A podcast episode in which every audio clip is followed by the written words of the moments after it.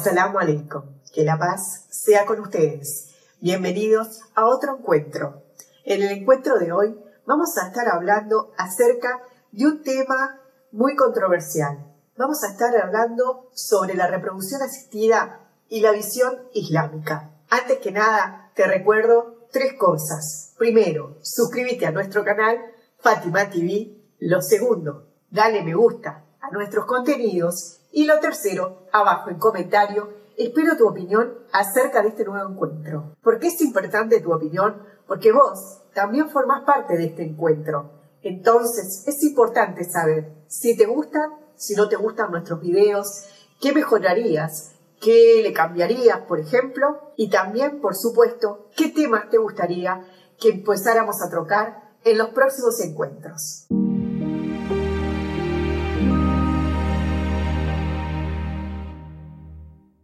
Hoy traigo para hablar con ustedes un tema muy controversial, un tema muy polémico, que tiene que ver con la familia y también con eh, la sexualidad. Vamos a estar hablando acerca de la reproducción asistida. Vamos a hablar y explicar brevemente qué es la reproducción asistida, qué tipos de reproducción asistida existen y, por supuesto, cuál es la visión islámica, qué dice el Islam acerca de la reproducción asistida.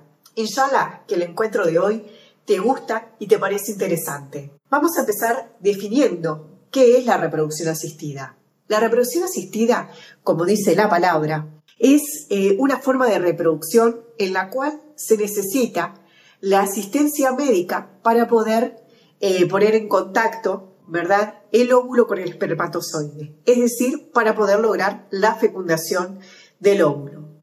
Entonces, eso es la reproducción asistida. Eso es lo que significa la palabra. Vamos a dividir la reproducción asistida en dos grandes ramas, lo que son los tratamientos de baja complejidad, como es la inseminación artificial, y los tratamientos de alta complejidad, como es la fecundación in vitro. Dentro de lo que son los tratamientos de baja complejidad, como la inseminación artificial, vamos a ver que tienen una serie de requerimientos, tanto médicos como biológicos. Como dice la palabra, se va a utilizar eh, cuando el marido puede producir un semen, pero su semen no es de buena calidad.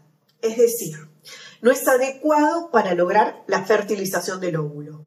¿Cuándo sucede esto? Cuando el semen este, tiene una baja cantidad de espermatozoides activos o tiene una baja movilidad, ¿verdad? Eh, los espermatozoides no pueden eh, nadar eh, lo suficientemente rápido hasta el óvulo y también puede ser utilizada cuando el esposo está padeciendo una eyaculación precoz. En estos casos se utiliza la inseminación artificial. ¿verdad? Con el semen del marido. El esperma que se obtiene eh, mediante la muestra, ¿verdad? Del esposo se lleva a un laboratorio, se concentra, se mejora y se elige los este, espermas de mejor, mejor movilidad y calidad. Este semen entonces va a ser introducido dentro del cuello del útero de la mujer en los días más fértiles este, por medio de una especie de inyección que este, lo va a hacer un doctor. Por lo que respecta a la Sharia, no hay ningún tipo de problema en este tipo de inseminación artificial con el semen del marido. Cuando se realiza entre la pareja casada legalmente, no hay ningún tipo de problemas ni de inconveniente según el punto de vista islámico. Entonces, la inseminación artificial con el semen del marido está permitida según el Islam. Ahora bien, vamos a ver sobre la inseminación artificial con semen de un donante. La inseminación artificial con semen de un donante es bastante similar a la inseminación artificial con el semen del marido. Sin embargo, en esta inseminación artificial, el semen que es de un donante es usado en casos donde el semen del esposo o la pareja es definitivamente inadecuado en cantidad o calidad. En la sociedad occidental este, vemos últimamente que muchas mujeres también solteras que quieren tener hijos, ¿verdad? Sin marido, es decir, quieren ser madres solteras quieren permanecer solteras durante un tiempo, pero tienen esa gran necesidad de ser madres, utilizan este método como un método de este, reproducción para tener su hijo. En Inglaterra hay muchísimos casos de inseminación artificial con semen del donante. Este, eso también es uno de los datos muy significativos. Que ahora, ¿qué dice el Islam acerca de la inseminación artificial con semen del donante? El Islam dice que está absolutamente prohibido. ¿Por qué? Porque se realiza con el semen de un donante y no con el semen del marido de esta mujer, ya que no implica ninguna relación sexual, ¿verdad?, entre el donante y la mujer, por lo tanto, no puede ser calificado como adulterio. Bien, este, gente, algunas personas podrían preguntarse, ¿cómo puede ser haram? Bueno, ahora lo vamos a empezar a explicar. El Corán dice claramente, di a las creyentes que bajen la vista con recato y que custodien sus partes pudientas. Acá el mandato divino de custodiar las partes pudientas o las partes privadas es incondicional. No dice solamente que se guarden, ¿verdad?, de las relaciones sexuales eh, ilícitas. Dice que se guarden de todos, excepto del esposo. Alá también describe a los creyentes como aquellos que, que custodian sus partes pudiendas, salvo a sus esposas. Mientras que quienes desean más allá de eso, esos son los que violan la ley. Esto está en el Corán, ¿sí? Por lo tanto, hasta la inyección del esperma de otro hombre que no sea el esposo constituye una transgresión y una violación al mandato de Alá subhanahu wa ta'ala. Ahora bien, ¿cuál es el estatuto eh, del niño que es concebido bajo una inseminación artificial con semen de un donante? Aunque Alá eh, prohíbe a una mujer concebir un niño mediante una inseminación artificial con semen de un donante, el niño así concebido no podrá ser considerado eh, un niño legítimo, ya que no ha sido concebido eh, mediante un adulterio, lo cual implica relaciones sexuales ilícitas, ¿verdad? Pero la relación niño-madre es clara en estos casos.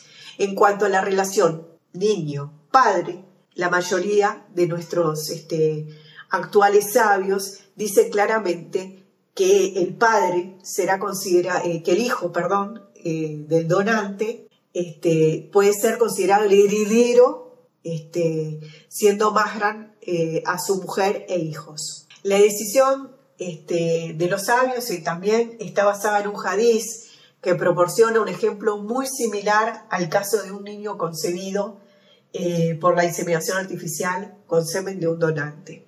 Este hadiz ha sido narrado por varias fuentes, ¿verdad? desde el imam al-Hassan, el imam al-Bakr, el imam al-Jafar, la paz sea con todos ellos. Este hadiz nos dice, se le presentó a los imames el caso de una mujer que había hecho el amor con su marido, ¿sí? E inmediatamente después ella fue con, eh, con su esclava y tuvo relaciones sexuales con ella, en las cuales el semen de su marido pasó desde ella hasta eh, la vagina de la esclava, quedando la esclava embarazada. Ahora bien, ¿qué sucede en este caso? Los imames, después de detallar, obviamente, el castigo impuesto a las dos mujeres, dijeron que el niño nacido de la esclava estaría emparentado y sería dado en custodia al dueño del semen.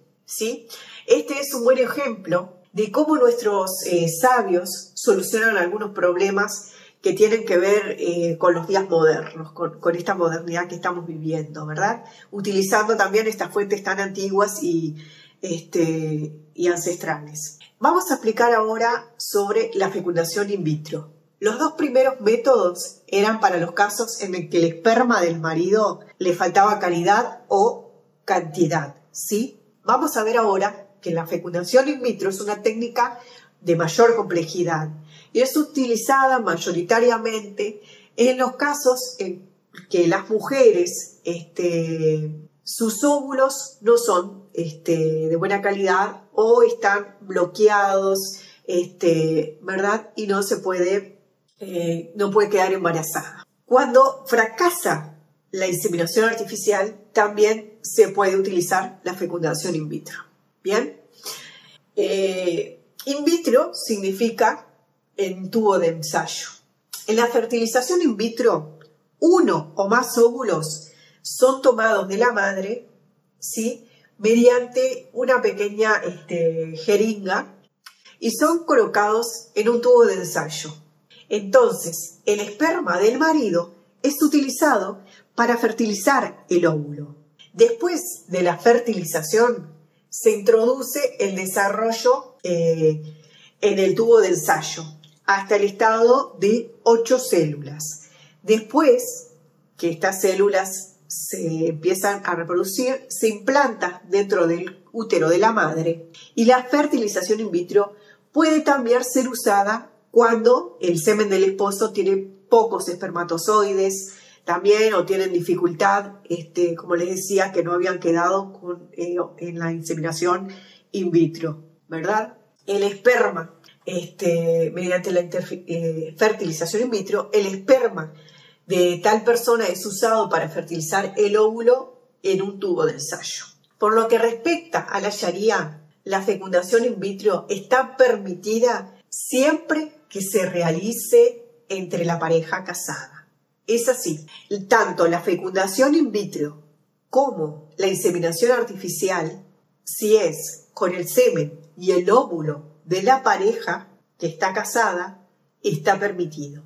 Ahora, si eh, la fecundación, eh, en la inseminación artificial yo utilizo el semen de un donante, no está permitido. Si en la fecundación in vitro yo utilizo el óvulo de un donante o el esperma de un donante, tampoco está permitido. Inshallah que este encuentro les haya interesado. Inshallah que el próximo lunes vamos a estar hablando también acerca de un tema que tiene que ver con este tema de la reproducción asistida, pero que tiene otra variante. Vamos a estar hablando acerca de los vientres de alquiler, algo tan actual y tan controversial en la sociedad occidental de hoy.